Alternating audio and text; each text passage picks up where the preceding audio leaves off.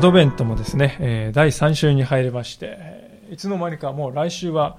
の土曜日はイブ礼拝ということですね。早いなとこ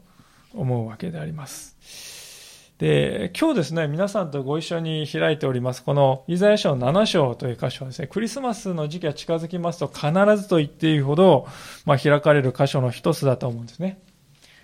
で特にあの7章のこの14節などはですね、イエス様が来られるということを予言しているメシア予言としてこう知られているわけです。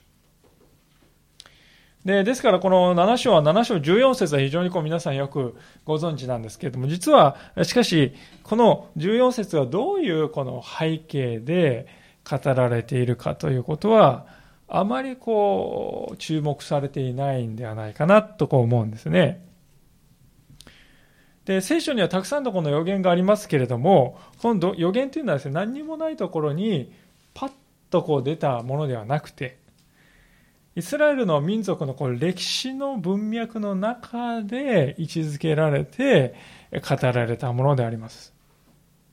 特にこのイスラエルのこの人々が負っていた様々な罪や様々な弱さや様々な問題ということ。そういうことのこの真っ只中で神様が来たるべき未来はこのようになる。そういうですね、こう、羅針盤として与えてくださったものが、このメシア予言というものです。ご一緒にですから今日は少しイスラエルはこの歴史の中に分け入りながら、その神様の身思いを教えられていきたいとこう思っておりますが、早速ですが今日の背景になるこの一節のところに目を向けたいと思うんです。えー、もう一度お読みしますが、こう書かれております。ウジアの子のヨタムの子、ユダの王アハズの時のこと、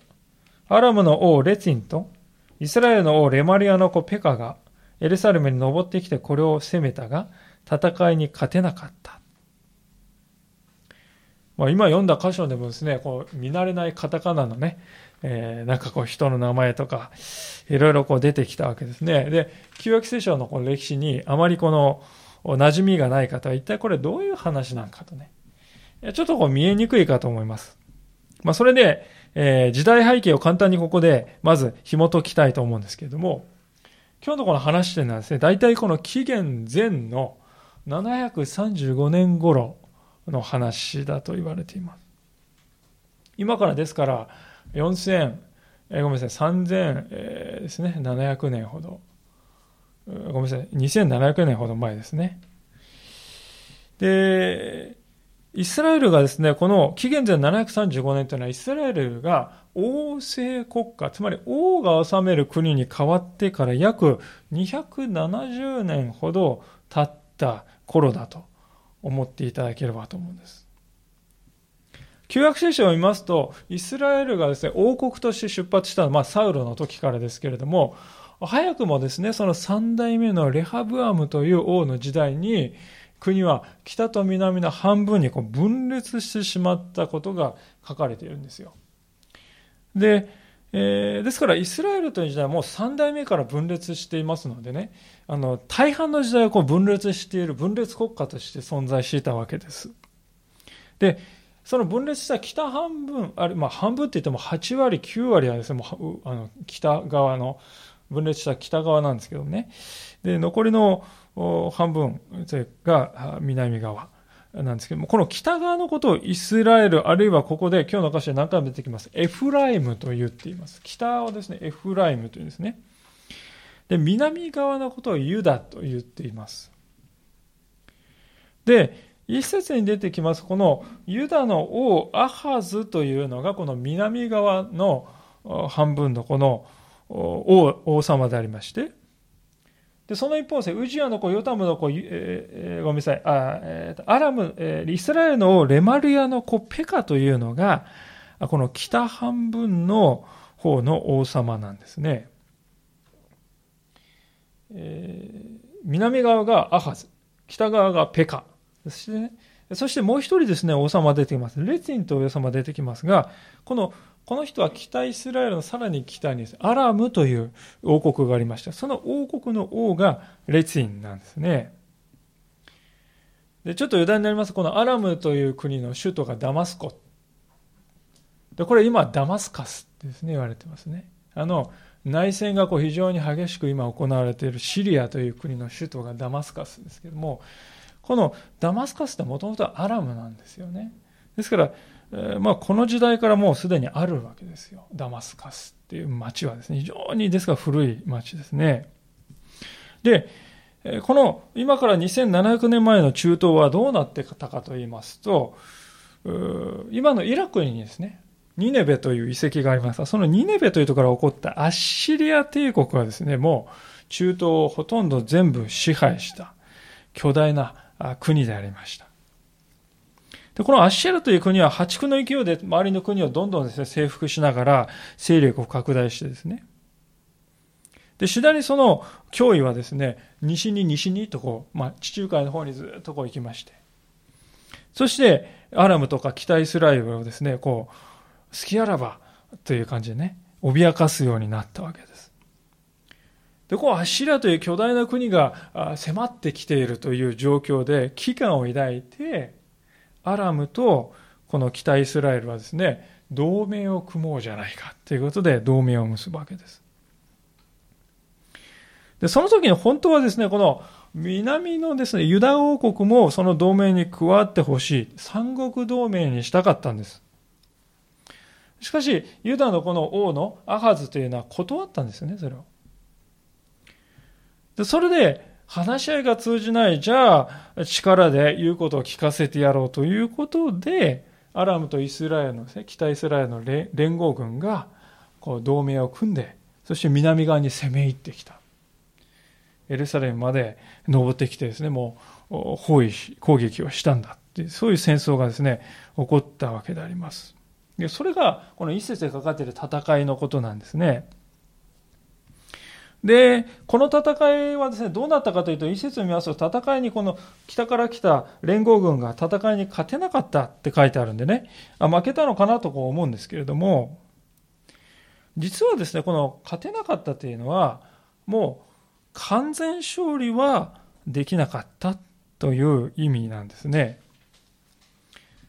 で、実際この戦いのことがですね、詳しく書いてあります、第二歴代史というところですね、ちょっともし開けられる方は開けていただければと思いますが、イザヤ書からですね、300、200ページぐらい、え前の方に戻っていただきますと、第二歴代史の28章というところがありますけれども、えーこういうふうに書かれています。第二歴代史28章、第3版の聖書をお使いの方は775ページです。第2版の方は709ページですね。9ページか10ページです。第二歴代史というところの28章のというところの6節というところを見たいと思います。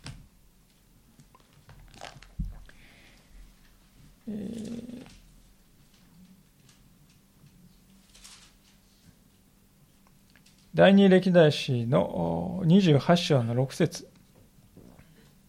お読みいたします。レマルヤの子ペカはユダで一日のうちに12万人を殺した。皆勇者たちであった。彼らはその父祖の神、主を捨て去っていた。ついでエフライム、まあ、これが北イスラエルのことです。エフライムの勇士ジクリは、王の子マーセヤ、その家の司アズリカン、王の補佐官エルカナを殺した。さらにイスラエル人は、これ北の半分のことですね。イスラエル人は自分の同胞の中から、まあ、ユダのことです。中から女たち、男女の子供たちに20万人虜にし、また彼らの中から多くのものをかすめ奪って、その分取り物をサマリアに、まあ、北側に持ち去った、持っていったとこう書いてあるんですね。ですから、あの、この戦いはですね、アラブ連合軍はこうユダに攻めてきて12万人を撃ち殺した。しかも王子や重臣も討ち取って、しかも一般の人はですね、20万人も捕虜として連れて行っちゃったっていうんですね。もうですからですね、もう実質的なこのユダのもうね、敗北です。かろうじて滅亡こそ免れたけれども、極めて危ない負け負け方だったんですね。ですから、もう一度この連合軍が来ちゃったら、国家がですね、存亡の危機に立たされるというような状態だったんですよ。で、そういうことがまさに起ころうとしているようだっていうのがですね、知らせが来たっていうのが今日のイザヤ7章の箇所なんですね。2節、イザヤ7章の2節に戻りますけれども、こう書いてあります。ところがエフライムにアラムがとどまったという報告がダビデの家、これユダの子ですね、に告げら告げられた。すると、王の心も民の心も、林の木々が風で揺らぐように動揺した。まあ多分あの偵察部隊がね、いて、見に行ったんでしょうね。で、よく見てみると、アラムは引き上げていったかと思いきや、引き上げていかないでイスラエル北半分にとどまり続けていてね。好きあらばまた次の機会、再び攻め込もうと虎視眈々と狙っているようだって報告がね、入るんです。最悪の事態ですね。でそれでこう、王であるアハズもはじをはじめとして、国中がですね、こう動揺するんですね。非常にこう、もう深い動揺に包まれる。で、今日の会社はそういうもう国家がいよいよ滅亡しかねないという危機に直面している王様であるアハズが、どうすればいいか。そのことをめぐって、神様から使わされた預言者のイザヤとね、やり取りしている。そういう場面なんですね。で、そういう危機の中で、じゃあ、預言者のこのイザヤは神様から何を語るようにと言われたかというのと、それが3節からのところです。そこで主はイザヤに仰せられた、あなたとあなたの子シアル・ヤシュブとは出かけて行って、布さらしの野への王子のそばにある神の池の水道の端でアハズに会い、そこで彼に言え、気をつけて静かにしていなさい。恐れてはなりません。あなたはこれら二つの木切れの燃える燃えさし、あ、煙る燃えさし、レチンすなわちアラムとレマリのことの燃える怒りに心を弱らせてはなりません。アラムはエフライムすなわちレマリアのことともにあなたに対して悪事を企ててこう言っています。我々はユダに登ってこれを脅かし、これに攻め入り我が物とし、タビアルの子をそこの王にしようと。神である主はこうせられる。そのことは起こらないし、ありえない。実にアラムの頭はダマスコ。ダマスコの頭は列に。65年のうちにエフライムは粉砕されてもう民ではなくなる。またエフライムの頭はサマリア。サマリアの頭はレマリアの子。もしあなた方が信じなければ長く経つことはできない。まあ、こういうふうにイザヤは語れと神様から言われるんですね。まあ、このことをイザヤがアハゼに告げたのは、エルサレムの町すぐ出たところにですね、神の池っていうのがあった。まあ、神の池、下の池ってのがあって、当時ですね、水道が引かれてたんですね。まあ、非常にこう細かく書いたんですけど、エルサレムってこう山の上にある町ですので、立てこもるときに水をどうするかって非常に重要なんです。で、この神の池っていうのはですね、重要な水源なんですね。で、おそらくアハズはここをどうして、どうにかして守ろうかって言って、いろいろこう考えてたと思う。でそこに行って、王に告げようっていうことですよね。で、そこに行ったですね、イザヤがアハゼにとても印象的なことを言いますね。なんとですね、えー、この間こう手痛い打撃をもたらしたあのアラム・イスラエル連合軍。あれね、あれは燃えさしに過ぎないんだよ。くすぶってる、煙ってる、燃えさしに過ぎないんだよって言ってくださるんですね。まあ、皆さん、あの、キャンプとかバーベキューをね、えー、した方、薪をね、そこを火にくべると、え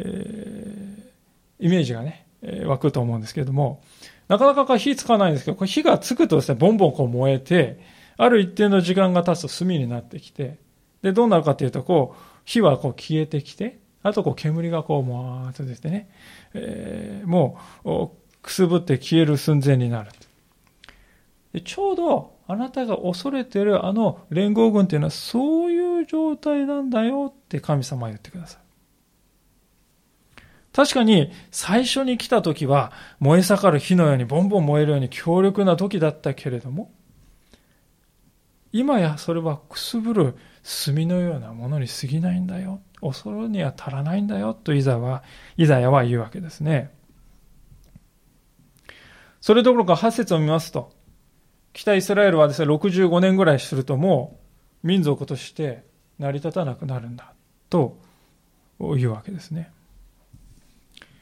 世界史を振り返りますと、この65年で民族でなくなる。これは実際にその通りになったことがわかります。今日の箇所から12年ぐらい、時代が経ったですね、紀元前722年に、アシリアのこの王様のティグラト・ピレセル3世という王様が来て、アラムと北イスラエルをですね、こう攻めるんですね。でそしていとも簡単にこのアラムと北イスラエルを占領して、そこで何をしたかというと、人々を根こそぎですね、手かせ足かせをつけて、奴隷として引っ張っていって、ほとんど人が残らないという状態になってしまう。で、そこに今度は別の国の人々をどんどん連れてきて入植させてですね、行くんですね。歴史ではそういうことが起こります。で、まさにですから、今ね、あなたがその恐れている期待すられても60年、5年ぐらい経つとそういうことになるんだ。だからもう煙の燃えさしに過ぎないんだ。だから恐れる必要はないよ、と言ってくださる。で、最後に 9, 9節の最後にある、もしあなた方が信じなければ長く経つことはできないよ、とこう言うんですね。イザヤが語っていること、そんなね、バカなこと、この間邸宅やられたばっかり、そんなね、ことを信じられないって言って信じなければ、今度はユダの方が恐怖にとらわれて、恐れて奮い立つことなどできなくなってしまう。まあそういうふうにイザヤは語るわけです。これはですね、一つの信仰のチャレンジではないかと思うんですね。私たち人間は何かこうですね、ネガティブな経験がありますと。それにとらわれてしまう。とらわれてやすい性質があるんじゃないでしょうか。例えば私たちも経験があるんではないかと思う。昔こう手痛い失敗を犯した経験って残りますよね。苦い思い出。で、そういうものがあるとですね、ちょっとこう似たようなね、ことが起こると、体がこうペッて硬直したようになってしまって、こうすくんでしまって、何にも考えられなくなってしまって。あるいはまた、ああ、またかと思うとですね、もうパニックになってしまって、思考がこうぐるぐるぐるぐる回転しまってね、回転してしまって、まあ、そういうことはないだろうかと思うんです。この箇所でアハズってまさにそういう状況の一歩手前だったと思うんですね。まあ、無理もないですよね。王子をね、殺されてしまって、重臣たちを失って、12万人の兵士が戦死して、20万人の民が虜として引いていかれた戦いの後です。恐れるなって言われたって、無理じゃないかとそう感じるかもしれませんね。で、それで、前と同じようなことをしてしまうかもしれない。でも私たちは、前と同じことをそういう時こそしないということが大事ではないかと思います。苦い思い出が思い出された。フラッシュバックしてきた。そうならば今度はその時とは違う歩みをしてみようと。今度は違う道を取ろう。それが大切ではないかと思うんです。イザヤはこの時、神様に信頼してみなさい。そのようにアハズを招いたんですね。恐れる必要がないものなんだよ。もうじきあなたが恐れているアラム連合軍はなくなってしまうんだよ。あなたは恐れる必要のないものに恐れている。そこからきっぱりと背を向けて、本当に恐れるべきお方にこそ頼るべきなんじゃないか。そこがまさにイザヤ通してね、アハズに語られたことだったと思うんですよね。しかしですね、アハズは、そのようにイザヤにこう励まされてね、にもかかわらず、態度を決めきれなかったんですよね。まあ実はそこには裏がありましてね、なんでこう態度を決められなかったというとですね、決められなかったかっていうと、アハズはですね、あろうことかですね、アッシリアにより頼んで、アッシリアにですね、こう頼んで、えー、アラム連合軍をですね、撃退してもらおうと考えていたんですよね。まあ、このことはあの第二列王記の16章7節を見ると書いてありますけれども、まあ、ただでね、やってもらうっていうのは無理だから、王宮とか神殿にある金や銀をもうかき集めてですね、アッシラのところに死者として送って、お願いします、お願いします。私たち今アラームは連合軍にやられそうですから、どうぞあなたがやっつけてくださいよって頼んでたんですよね。そういうこう、背後でいろ、そういうことをやっているわけです。でもこれはですね、例えて言いますと、犬がこう襲いかかってきて恐ろしい恐ろしい。だから虎を連れてきて、虎の尻尾をですね、こう掴んで、いけいけ。ね、そういうものなんだということですよね。えー、そこで普通だったらですよ、犬をね、追いかかれて、もし犬を追い払うことができても、虎が今度は自分の方を向いて、あーってですね、言ってくることを十分考えられるわけですね。考えないといけない。ところがアハズはそれを考えることはできないんですよ。神様から恐れる必要ないよって言われても、そんなの信じられませんって言うんですけれども。じゃあ何を信じたかっていうと、アッシリアは信頼できる。アッシリアは自分を助けてくれる。裏切らない。そういうことは無条件に、無邪気に信じるんですよね。信じるんですよね。神様が恐れるなと言われてもそんなことは信じ信じられない、信じたくないけれども、アッシリアならやってくれる。だからこれだけ財宝を持っていて頼むんだ。アハズの中では、これは矛盾だとは思ってないんですね。むしろこれは知恵深い行為だ。そういうふうに思っているんです。皆さん、人が神様により頼まないで、恐怖というものに心を委ねてしまうときに、こういうことが起こるんだということを、ぜひ知っておいていただきたいと思います。恐れに私たちは囚われてしまうと。このように、本来信頼し信じるべきでないものが、いかにも頼もしく見えてきてしまう。でも、大きな視点でこのことを見ますと、明らかにこの選択というのは自滅に向かうんです。でも狭い短期的なですね、その場限りの目でしかですね、物事を見ない、そういう目ですとですね、これも最高の戦略だよってことになってしまうんです。実際、えー、アハズはこんな策略を取る必要は何にもなかったんです。イザが言うように、アラム連合軍はもう煙る燃えさせに過ぎない、もうじき消えてなくなるものだ。ところがアハズはそのような神様の言葉よりも外交と策略に頼ろうとしますね。それで逃げ切らない。それで神様はま畳みかけるようにもう一度アハズにこう言ってくださるんですね。十節です。主は再びアハズに告げてこう仰せられた。あなたの神、主から印を求めよう。黄泉の深み、あるいは上の高いところから。私は、神様の憐れみの深さがですね、感じられる言葉だなと思うんです、これは。神様はアハズが何を考えているか、腹に何を持っているかね、知らなかったかいえいえ、よく知っていました。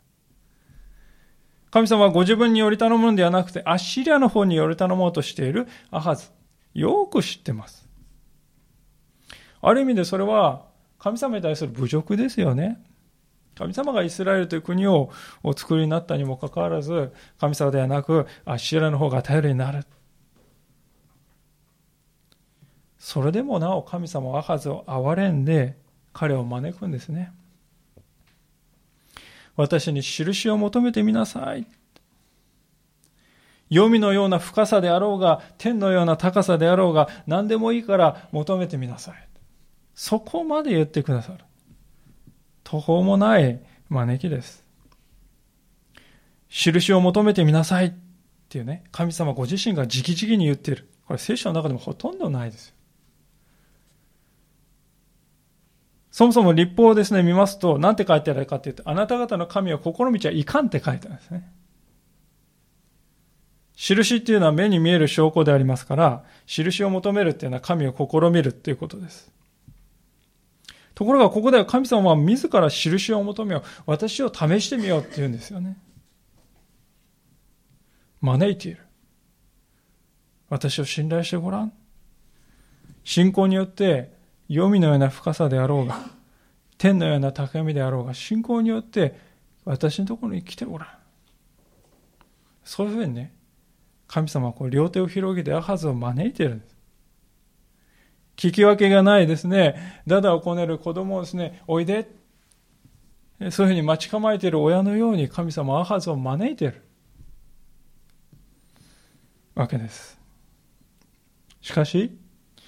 このような哀れに満ちた神様の言葉はですね、無残にも退けられてしまった。それが12節ですね。するとアハズは言った。私は求めません。主を試みません。私は主を試みたりはしません。ね、一見するととっても立派な信仰告白ですよ。神を試みてはならない。ね、聖書に書いてあるでしょう。だから私は聖書に従うんです。あなたを試みたりはしませんよ。まあ、いかにも経験そうに見える言葉ですね。経験な信仰者っぽく見える言葉なんです。でも、アハズは重要なことを見落としていると思います。それは、印を求めてみなさいと招いてくださったのは他ならぬ神様ご自身であるということです。ところがアハズは、今目の前でそういうふうにして語ってくださった神様のものを、招きを断るためにね、別の神の言葉を引っ張ってきて、利用して断るわけです。一体何でこんなことをする必要があったのだろうかと。ある仲介者はですね、次のように述べております。アハズはおそらくここで疑いようのない印が与えられてしまうと、自分が望まない展開が次に来ることになりかねないので、それを避けようとしたのだろうというんですね。ここでもう疑いようのない印がもしね、与えられてしまったら従わざるを得ない。でも、もう自分の中ではこれでやるって決めてる。だからそれと合わないこと言われたら困るんですよね。えー、従いたくないんです。その、えー、そういう思いが彼の心の中にある。でも、ね、私は従いたくありませんって言うわけにいかないですから、表向き経験そうな言葉を引っ張ってきて、本心は隠すんですね。実に巧妙だと思うんですけども、実は私たちもこれと似たようなことをやってるんじゃないかと思いますね。どうでしょう、皆さん。神様、御心を教えてくださいって祈ります。でも実は、御心を教えてくださいって言う前から腹は決まってる。変えるつもりなどない。それで、何か自分の意に沿わない御心がね、来そうにななってこう感じると、従わないで済む理由をね、御言葉、何か、あ、これだ、これだ、これでいいんだ。あるいはまたこう、読んでいる時にたまたま出てきた御言葉にこう飛びついてですね、あ、これだ、これはあれをしなくていいっていうことなんだ。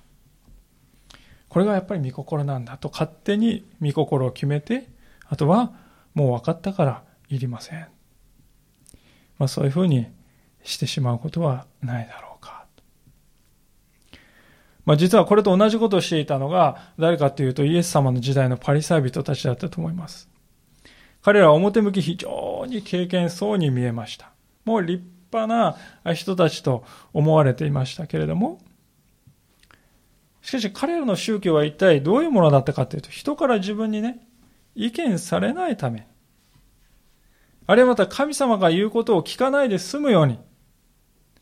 徹底的に自分の正しさを確立するための手段に過ぎなかった。ですから、イエス様はあれほど強い言葉でこのパリサイ人たちを非難したんであります。でこのような見せかけの経験さがいかに危険かということについて別の仲介者が次のように語っております。経験さと信仰とは同じものではない。経験さとは宗教の外面であるが、神への信頼は宗教の実態である。アハズはその実体を持っていないのに、外面を化粧板で覆い隠そうとしたのだ。イエスはパリサイ人をこれと同じ罪で求断した。彼らは、経験である自分自身を礼拝していたからである。真の経験とは、神に信頼することの結果として後からついてくるものなのだと。そう語っております。経験である自分自身を礼拝していたのがパリサイ人だと。まあ、なんと辛辣な言い方かなと思うんですね。まあ、言い方を変えると自分に酔ってるっていうことですよね。私たち信仰者は皆、この自分に酔うっていうね、危険にいつも立ち向かわなくてはいけないと思います。信仰とは経験そうに見えることではありません。信仰とは神を信頼するということです。ですから私たちは心の中に神様に対する信頼感、信頼というものがもしなかったらね、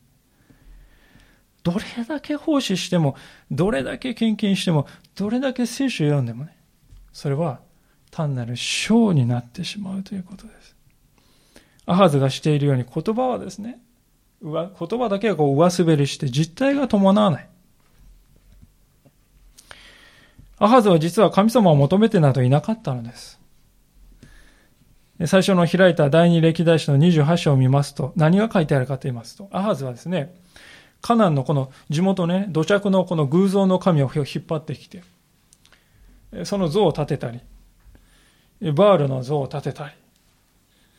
あるいはまた、主の神殿にですね、入っていって何をしたかというと、その神殿から祭壇を全部撤去してね、代わりにあの、アッシリアの神々の祭壇を作って、それをこう設置してね、で主の宮でアッシアの神々に向かって礼拝を捧げるということをやっていたわけであります。それどころか自分の子供を火のです、ね、中にこうくぐらせるとかですね、そういうこう儀式までしていたと、聖書の中に記されています。アハズの心はですから全く神様になど向いてはいませんでした。ところが、表面的には経験そうなふりをしたわけであります。南ユダ王国というのはこのアハズの時代からあと140年間ですね、かろうじて生き残るんですけれども、でも、滅亡に向けた扉というのはもうすでに開いていたと思いますね。神様に信頼することのない経験さ。そういう致命的な病がこの国を蝕んでいたのだと思います。で、そういう状態のアハズを見て、イザヤは次のような言葉を語るのであります。そこでイザヤは13節です。そこでイザヤ言った、さあ聞け、ダビデの家よ。あなた方は人々を煩わすのは小さなこととし、私の神までも煩わすのか。イザヤは、アハズが神様に信頼しないでアッシレを信頼しようとしている。それは、えー、民にとって災い災いになるよって言ってるんですね。災いっていうのはもうすり減らすという意味です。実際アシリアという国は何をするかというと、アラムの、ね、連合軍を打ち破った後に何をするかというと、今度は南ユダに攻めていくんですね。で、アハズのこの息子のヒゼキヤの時代何をするかというと、数十万の大軍を率いてですね、こう南ユダを包囲して、エルサレムを包囲するんですよ。ですから、アハズがこの時にアッシリアに頼んでたことは何の意味もなかった。かえって、民をね、迷わせ、すり減らしてしまうものになってしまった。でそういう状況を見て一番心を痛めたのは神様ですよね。私に頼りなさいって何度も招いているのに、アッシリアに頼って、そして今度アッシリアがガーって来てですね、えー、やられそうになるって、もう、ですよね。本当に私たち親だったらそういう子供を見るとね、もう、本当に、と思うんですけれども、神様ですからね、煩わせるのかっていざ言いますよね。神様本当に傷んでいる。印を求めてみなさいとまでね、もう本当にこう招いているのに、アッシレを選んでいく。ですよ。お前なんか知らない滅びてしまっていいって神様から言われても当然のところかもしれないんですが、それでも神様の荒れみは尽きない。私は今日、この次の14節これはクリスマスに読まれるところだ。イエス様がお生まれになるというそういう予言であると申し上げました。私はそういう素晴らしい予言が、こんな愚かな王様であるアハゼに対して語られている。そのことにですね、衝撃を受けるのであります。14節それゆえ主自らあなた方に一つの印を与えられる。見よ。少女が身を持っている。そして男の子を見、その名をインマネルと名付ける。この子は悪を退け、善を選ぶことを知る頃まで牛乳と蜂蜜を食べる。それはまだその子が悪を退け、善を選ぶことを知らないうちに、ことも知らないうちに、あなたが恐れている二人の王の土地は捨てられるからだ。主はあなたとあなたの民とあなたの父の上に、エフライムがユダから離れた日以来、まだ来たこともない日を来させる。それはアッシリアの王だ。アハズは印を求めてみなさいと言われても、そこまで言われても心を変えなかった。そんな堅くなな心をご覧になった神様は今度は、じゃあ私の方から印を与えようと言ってくださるんですね。人間というのは、神様が本当に恵みた俺に満ちた招きをですね、え見ても応答できない。そんな生き物です。私たちもそうではないでしょうか。本当にこのクリスチャンとして、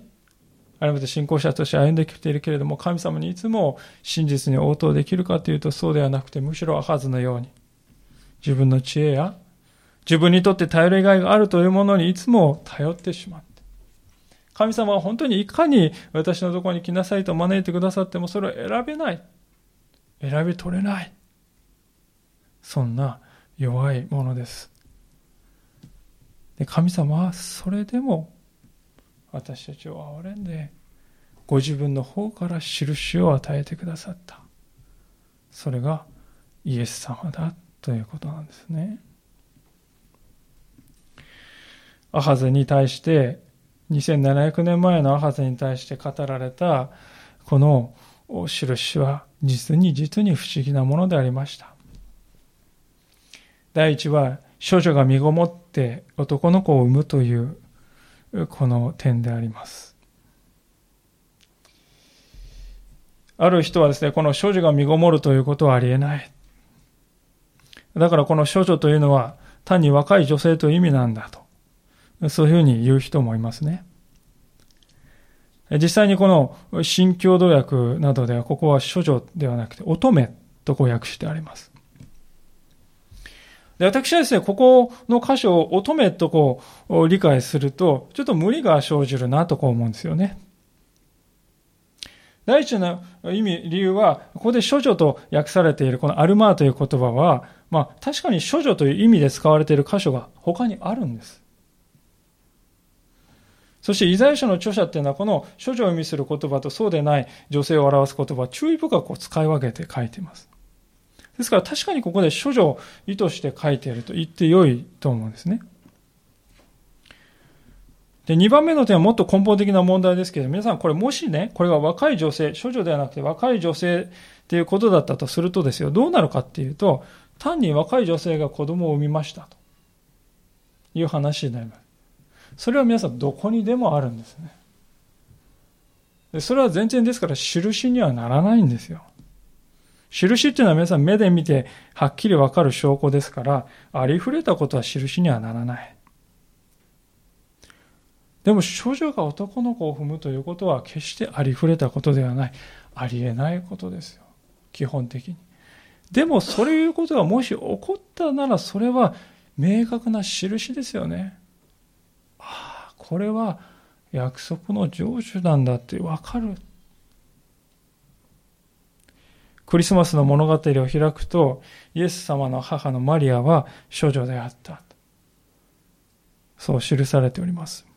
二人がまだ一緒にならないうちに。そしてマリア自身、男の人をまだ私は知りませんのに、と、はっきり言っています。ですからイエス・キリストはまさに700年の時を経てこのアハズに与えられた予言を成就したお方なんだということなんですね。そしてこの生まれてくる男の子がインマヌエルと呼ばれていることも非常に重要であります。これは、我らと共におられる神という意味だからであります。神が我々と共におられるというその考え自体はですね、別に目新しいものではないかもしれませんね。例えば私たち日本の国では、矢をよろずの神と呼ばれていますから、えー、海とかね、山とか木とか石とかが神と呼ばれている。そこら中に神がいる。万物は神秘的なもんなんだと、日本人は理解しております。で、ともすると私たちは私たちと神が共におられるといったときにそういう意味に理解してしまうかもしれませんが、これは全く異なるわけです。ある人の言葉を借りますと、インマヌエル、神が私たちと共におられるというのはこういうことだと。つまり、神様は私たちと絶対的に異なるお方なんだけれども、究極のお方であり、全能であり、あらゆる善に満ち、すべてを支配するお方なんだけれども、そのお方が私たち一人一人と個人的な関係を結んでくださるという意味だと。神様は何とか雰囲気がね、するとか、何か概念とかそういうことじゃなくて人格だと。神様私たち一人一人と個人的な関係を持ってくださる。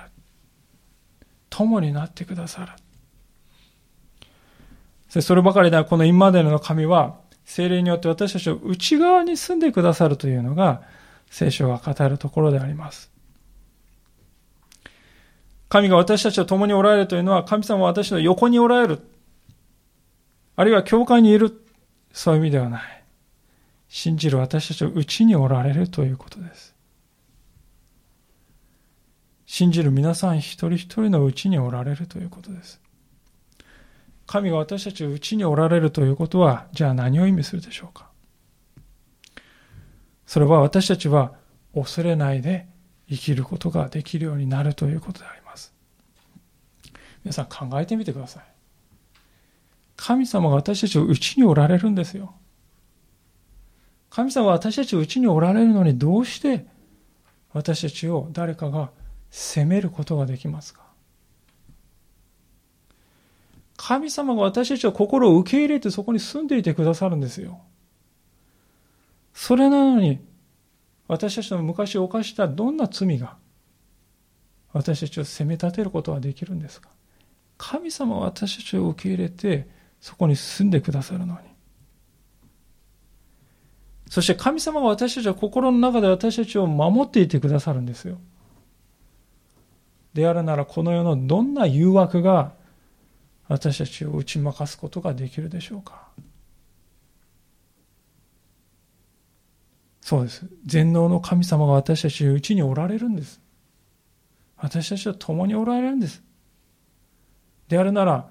この地上のものは一つたりとも私たちを滅ぼすことなんてできないんです。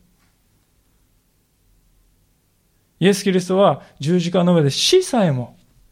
征服してくださったんですよ。ですから死さえも私たちを滅ぼすことはできないんです。それがインマネールの神。神が私たちと共にいてくださるということの意味なんであります。ですから、神様はアハザに対して神様はそういうものだと。我らと共におられる神。我らのうちにおられる神なんだと。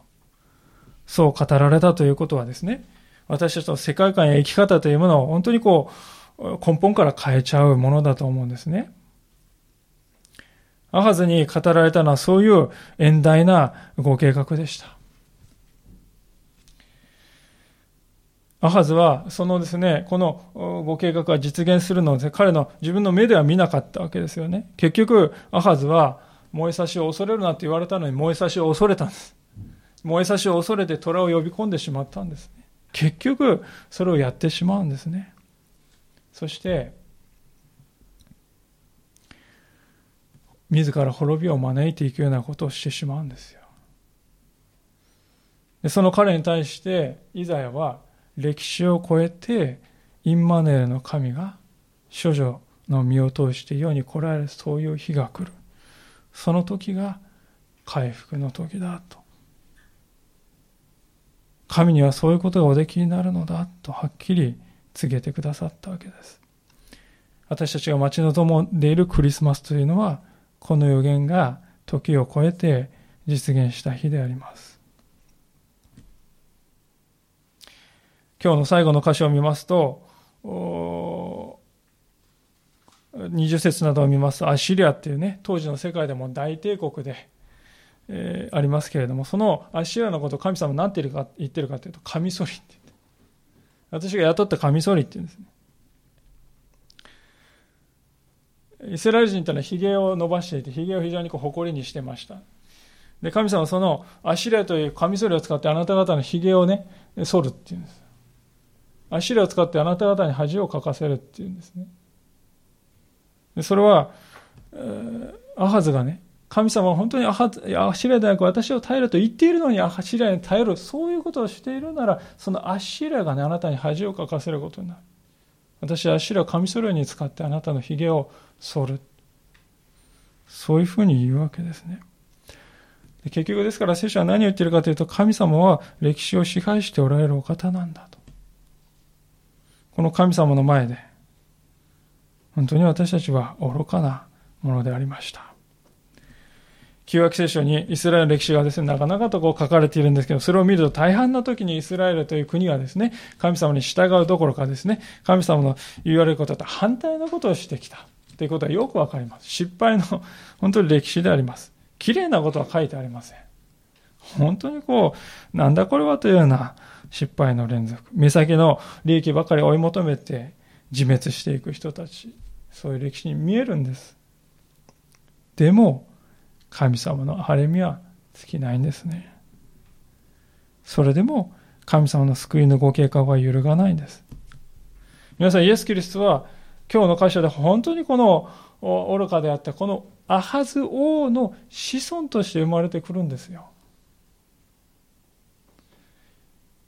イザヤが語ったですね、えー、処女が身ごもっているっていうのはまさしくね、アハズの遠い子孫として生まれてくるんですよ。こういうアハズの子孫としてイエス様はお生まれになるんです。神様はそれほどに私たちを憐れんでくださって。